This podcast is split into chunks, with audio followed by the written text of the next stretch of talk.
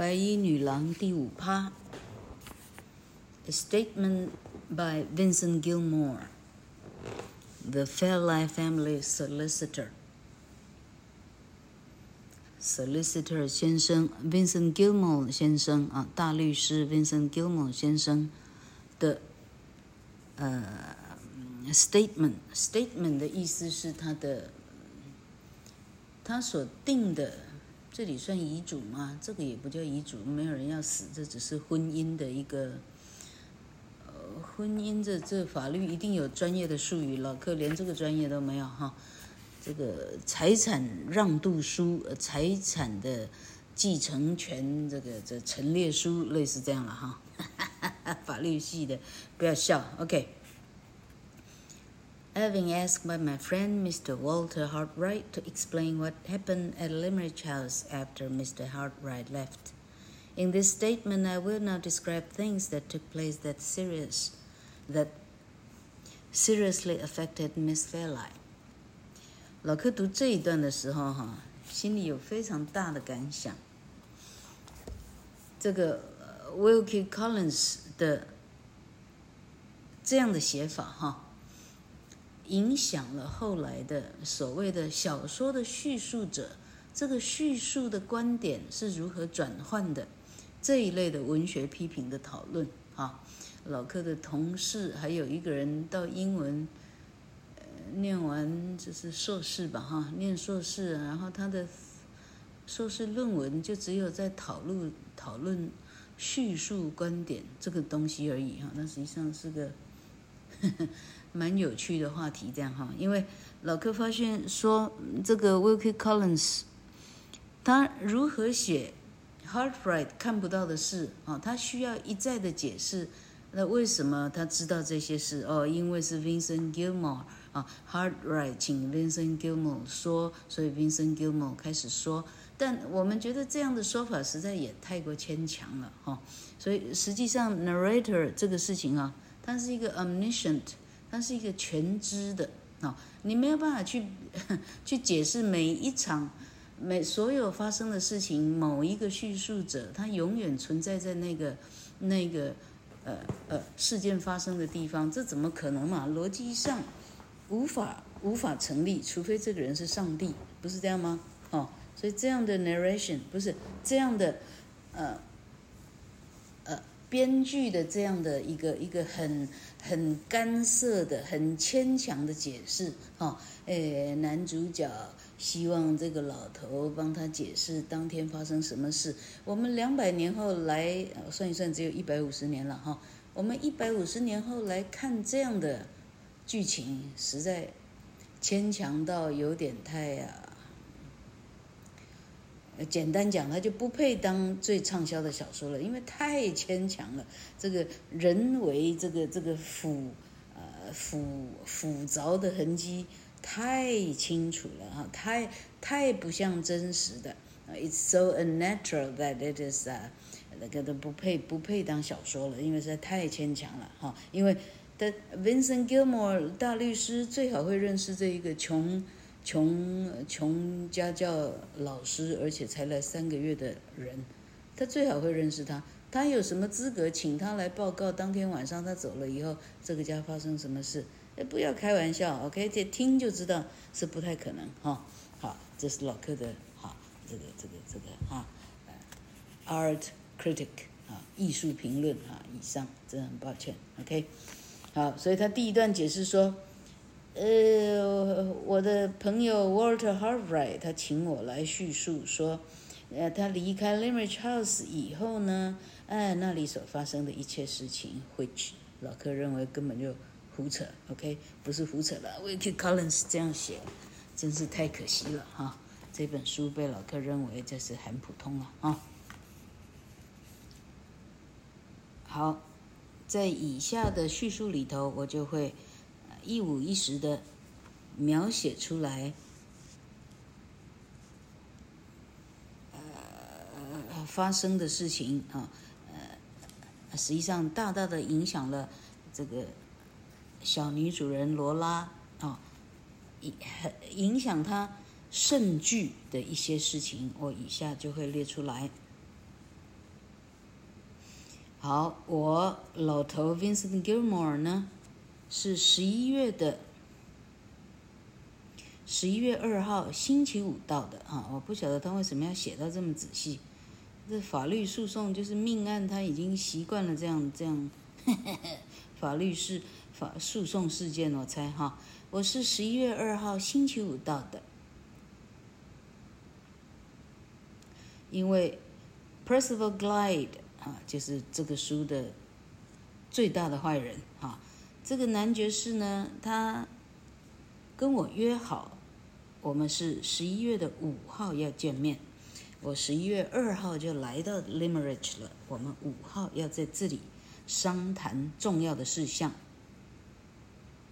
我被邀请到这来，来讨论 Percival Glyde 跟 Miss Laura 两个人结婚以后的可能的经济的分配的状况的 financial details，会有什么分配的状况？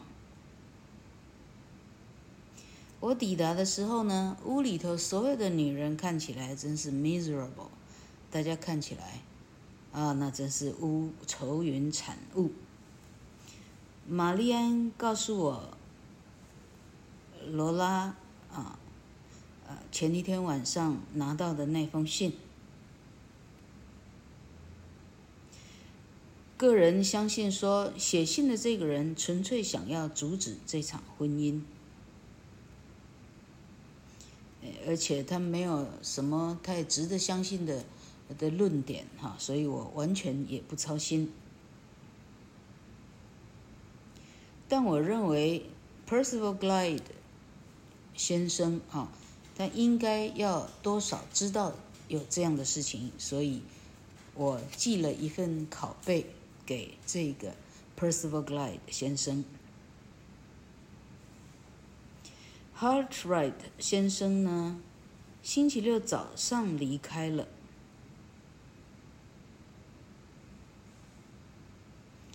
好，那 Philip Fairlie 主人下午让我引啊，他准许我去见引荐我，就是我可以去见他。跟这个人的习性一样，他永远只有谈自己的疾病啊，他完全对其他的人的各种啊事项他毫不关心，他连讨论他亲生的女儿的婚姻，他也毫不关心。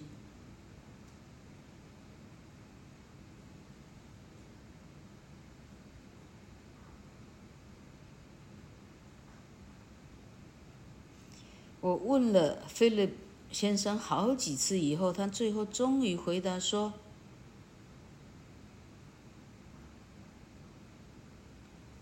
：“It had been what Laura's late father had wanted。”所以老克刚刚的翻译是错的。菲利普说：“这是罗拉的去世的爸爸所希望凑成的婚姻。”好，所以老板。罗拉不是，我现在去我的白板改一下，同学们稍等，忍耐一下哈。罗拉恐怕是屋子的男主人 Frederick 的真正的女儿。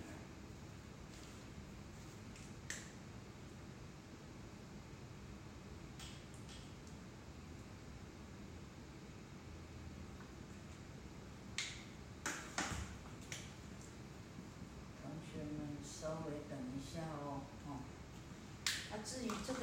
是不是 Fairlie？是不是 Mrs. 菲莱生的？那只有阿弥陀佛了哈。我们看 Wilkie Collins 打算怎么把这个网补起来？我真，我真有点替他操心。好，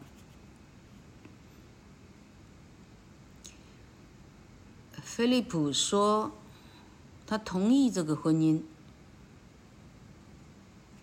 哎，他之所以同意，是因为赶快结掉呢，他就永远不用再烦恼他了。啊不用再烦恼这个罗拉了啊！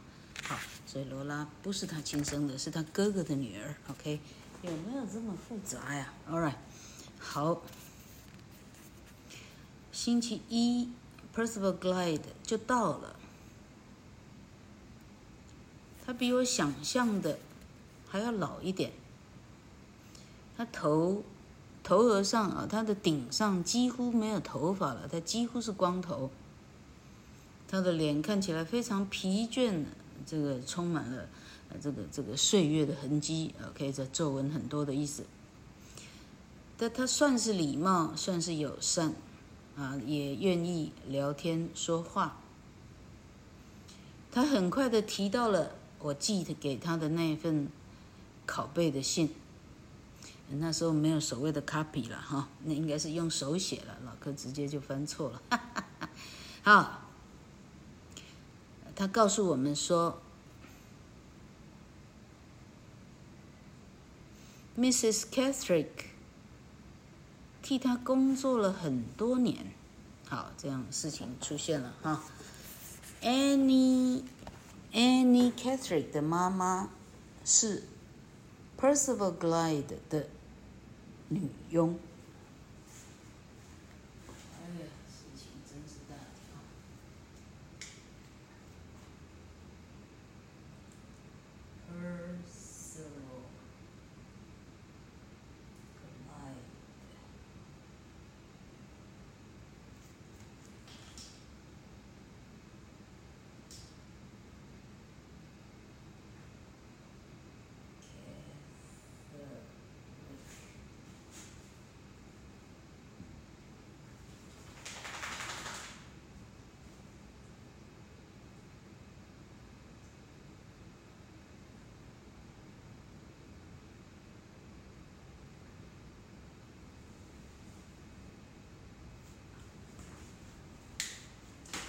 同学们，老柯白板写完以后，发现说：“哎呦，那不就哈、这个坏蛋 Percival 把自己的女佣给就是给做了，跟当年美国独立宣言起草人 Jefferson 一样意思，他把家里的黑女黑奴给哈、应该是给生了小孩。OK，所以 Annie Catherine 这个 Woman in White 根本是他自己生的哈。”那他为什么十二岁还可以把他强了？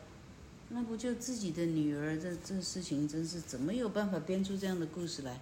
实在也太实在也太惊人了。OK，真是真是不可小觑。好，我们看看到底还能怎么编。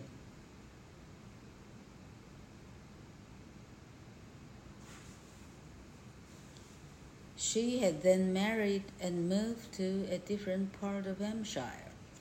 那么 Catherine，Catherine 太太，也就是说，在她家里帮忙的那个女人，也就是白衣女郎的妈妈呢，就很快的就搬出去了哈。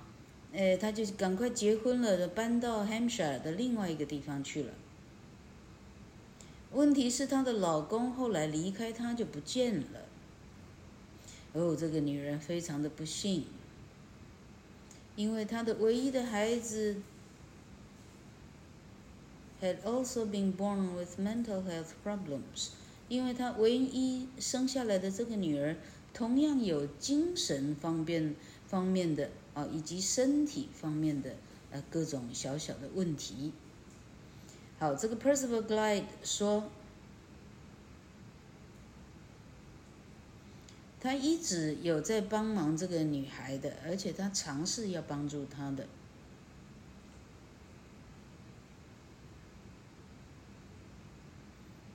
但后来发现这个小女孩 Annie 呢，比她的妈妈 Catherine 能给她的，她她妈妈能给她的呢，她远远超过她妈妈能够照顾她的范围。他需要的钱比他妈妈能付出的多太多了的时候，Percival Glyde 爵士呢，就提出一个建议，希望可以把 Annie 呢很安全的放在一个私人疗养院里，由他来负担这个高额的疗养费。由于他的精神的状态呢。安妮没有办法了解为什么他会在那个地方，所以当他了解是是 Percival Glyde 啊，男爵付钱让他在那里的时候，哦，他相当的怀恨他。OK，啊，这话如果是 Percival 说的，也就是说他就相当恨我了，哈，是这个意思。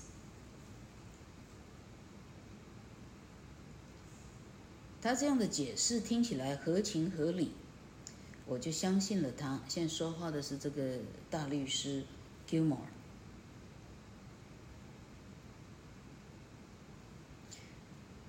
Percival 甚至相当程度的鼓励我们写信给安妮的妈妈，自己去问问看，啊，意思是可以去跟他对质。玛丽安听完，她还有一些觉得可疑的地方，所以他写了信。那天下午就就到了 Catherine 太太。那个信就到了 Catherine 太太那里。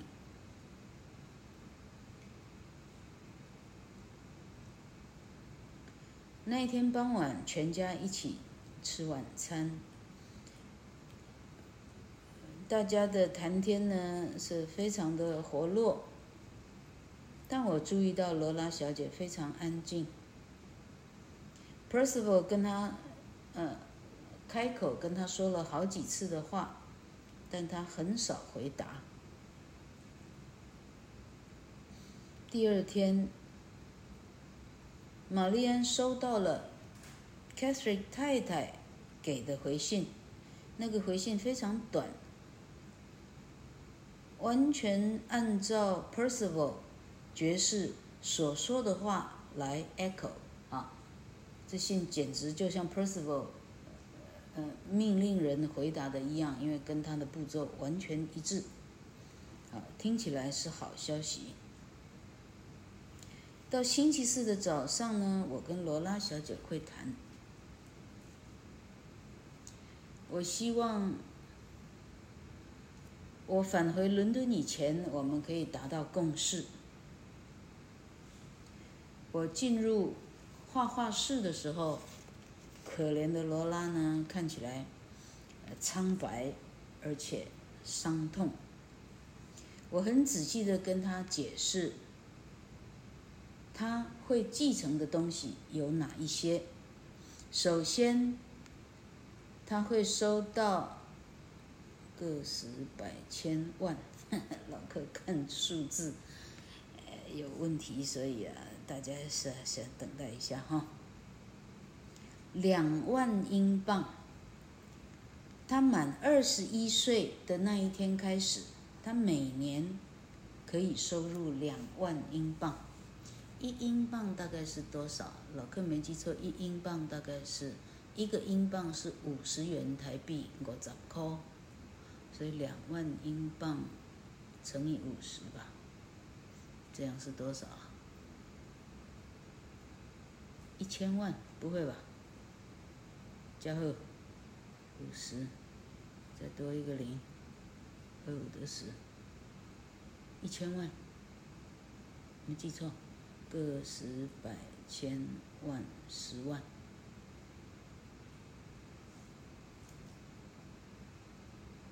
哈哈，老哥不会算，一千万还是一百万？同学们，二十乘以五十。二十乘以五十就一千，一千再加上三个零，一千一百万，哈哈哈哈，一百万，他一年可以收到一百万台币。OK，只要满他成年以后，OK，他满二十一岁以后，一年可以收到一百万。第二，另外会有五十万，OK，他这里是一万英镑哈。That she would have it in her lifetime only。哟，这厉害了！只要他活着，他每年可以拿，刚刚是多少？五十万。满二十一岁，一年有一百万。只要是活着的，一年还可以多拿五十万。他只要活着，每一年拿到一百五十万，是这个意思哈？有没有这么复杂呀？Finally, when her uncle died, she would inherit Limerick House and all its land. 如果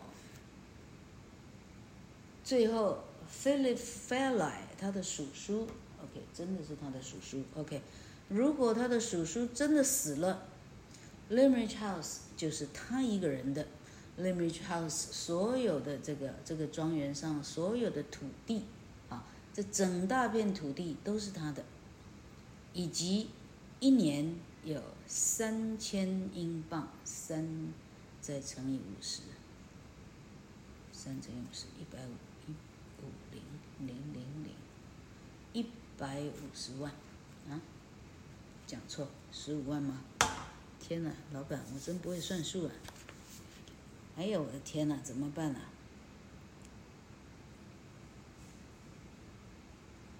零零零，百万，十万，一百五十万，OK。同学们这样了解吗？再讲一次，二十一岁以后一年一百万，只要是活着还可以多领五十万，只要是爸爸死了还可以多领一百五十万一年。啊，只要他叔叔死了，他一年多领一百五十万，啊，真的是蛮多钱的哈。啊，原来。十八、十九世纪的英国社会，也就是珍奥斯汀那时候的社会，是这样的一个一个继承的一个一个一个制度哈，厉害了。OK，好，接下来还有的嘞哈。如果罗拉自己先死的话，她每年活着领的那五十万呢？会直接跳过到他的 aunt，啊，到他的，哎，这个是是 Philip 的姐妹了，Philip 的姐妹应该怎么讲？姑姑哈，到他的姑姑 Eleanor 身上，Eleanor 姑姑就可以得到那一百五十万。Eleanor 姑姑一直都是单身的。但是她最后嫁给一个意大利绅士，叫做 Fasco 伯爵，啊，她嫁给伯爵。好，这个庄园的真正的主人 Frederick Fairlie 老先生呢，不是怎么样赞同这个婚姻，所以他不愿意跟妹妹 Eleanor 说话。Eleanor 呢？啊，这个 Fairlie 家族都一样，她是一个很不容易相处的、很自私的女人。所以，Frederick 也就是 Laura 的亲爸爸呢，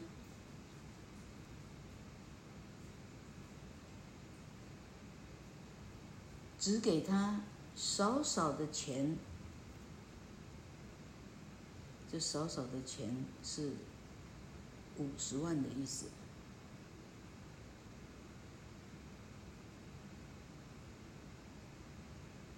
只给他少少的五十万，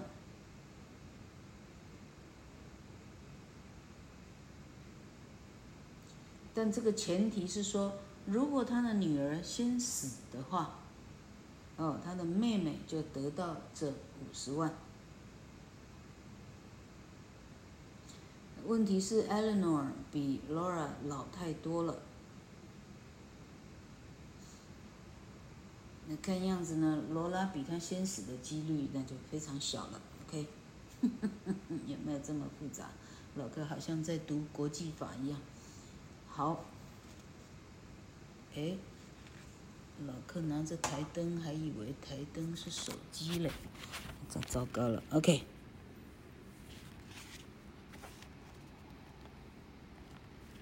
好，马上来。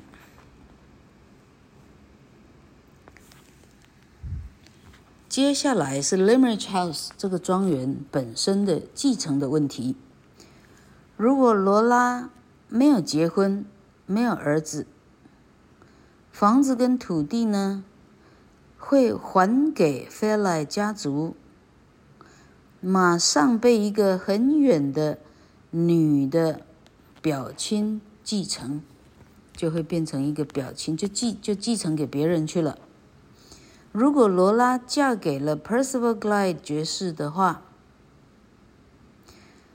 这一片土地房屋直接 pass 给 Percival Glyde 男方这一边。如果罗拉死了，由她的老公把房子继承过去。如果他们有儿子的话，一旦 Percival Glyde 死的时候，他们的儿子就能够继承 Limerick House 的一切。这样，同学们，这样有没有感到大家上了法律的一课？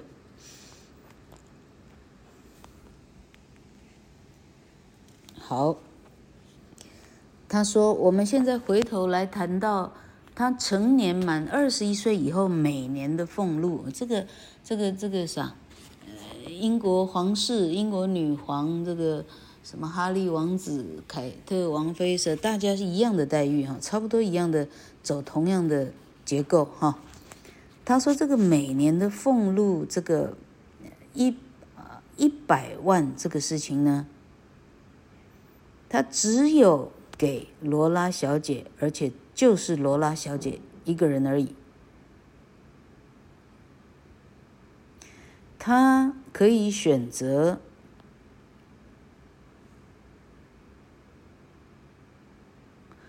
他可以选择，他死了以后，这一笔一百万的钱会往哪里去？好，他可以选自己的继承人，问题只有这一百万，其他的都没有，只有这二十一年的成年礼的这个部分，他可以选择他要把钱给谁，他死的时候这个钱会去哪里？因此，我得问他：那如果死后这一百万，他希望谁来继承？同学们，这实在太厉害了！没想到罗拉立刻回答说：“我希望一部分要给玛丽安。”他对我，他如同妈妈一样照顾我，而且像姐姐一样的照顾我。但是，我想要把一小部分给其他一个叫做……然后他话就停下来了，他的脸涨红了。我们猜测他想要讲的是 Hard Right。然后他在椅子上呢，很紧张的，呃，不断的这个哈。你看得出来，他很紧张啊，他的手的动作，身体的动作。他看样子话说不下去，他整个开始哭。于是 Sir Gilmore 不是 Sir Gilmore，就是这个 Gilmore 老头开始跟他说：“不用害怕，不用紧张，我们可以改天再聊这个部分。”我很确定这里有一些我不明白的发生的事，但我不太确定这到底为什么他会这么激动、这么伤心。当然就是他，他恋爱着、恋爱着 Heart Right 这样的事了。我回到伦敦以后八天，我收到玛丽安的信。他说：“Laura 已经决定嫁给 Percival Glyde，十二月嫁给他。是玛丽安二十一岁生日以后三个月，他就决定嫁给他了。我就开始准备这场婚礼所需要的很多的正式的文件，其中我写说。”如果 Lady Glide 啊，这指她婚后以后的头衔哈，也就是罗拉的意思。如果 Lady Glide 在她先生之前死的话，而且她没有子嗣的话，这一百万会由他的啊。异父异母哈，也不是同样爸爸，也不是同样妈妈哈，会不会是同样妈妈？怎么可能？两个长相差那么远？好，啊，会由他异父异母的姐姐玛丽安啊，会给他，以及 Lady Glyde 他所选择的任何啊，他觉得可以继承这个一百万的人。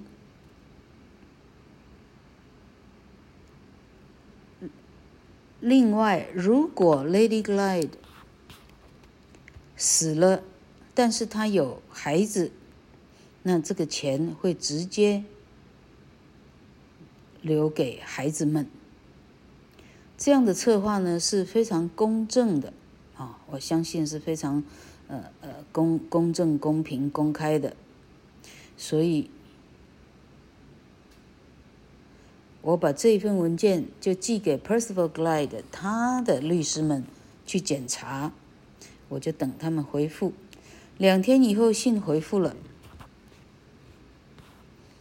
律师们啊啊，律师他很高兴所有的内容，除了罗拉的成年每年的俸禄一百万这件事情，除了这一点不同意以外。其他都非常满意。Percival 的律师在这一段用红色墨笔帮我改掉，他改成那一百万会直接给 Percival Glyde 爵士。如果他比 Lady Glyde 还要长寿的话，这笔钱直接是给 Percival Glyde 才对。呃，如果没有孩子的话，这是 Percival Glyde 先生的收入才对。也就是说，准男爵他需他想要所有的钱，如果没有小孩的话，他一毛钱啊，这一百万里头的一毛钱、半毛钱，他都不希望给玛丽安，或者给 ladyglade 的任何其他的朋友。我花了一些时间去调查 Sir Percival Glyde 他的财产状况，他的经济状况如何。我明白了为什么他需要改变这一部分的声明。确实，他是一个准男爵，他拥有一个大房子、一些土地，但他有非常巨大的债务。我对他的这个修改我的文件，我感感到震惊。我回答说：“这个部分不能被你更改，他需要照我这样写。”很快，对方又回复了，他拒绝掉我的说辞，他一定要做修改的动作。于是我只好跟 Philip Fairlie 先生讨论。如同我所想，他一点儿都没兴趣讨论这样的事情。为啥？因为那一百万反正也不是他的。好，于是这个很啊只关心自己生病的这个 Philip Fairlie 老头说：“尽管就是接受对方的条件，赶快把女儿嫁掉就是了。不，不是他女儿，赶快把他哥哥女儿给嫁掉就是了，不必麻烦这么多。”好。那 Gilmore 老头这时候说：“我感到愤怒，但我能怎么办？罗拉还不满二十一岁，所以能够替他做决定的是他这个叔父 Philip Fairlie。如果我不照他的话做的话，我认为 Philip Fairlie 会直接的去聘请另外一个肯照做的律师。”于是我怀着沉痛的心情，我只好照他们的条件，把这个一百万的继承的条件改成他们需要的，然后直接寄过去给对方。OK，好，这本书最精彩的部分应该是说完了，接下来是一些命案现场啊什么的，比较轻松的程度了。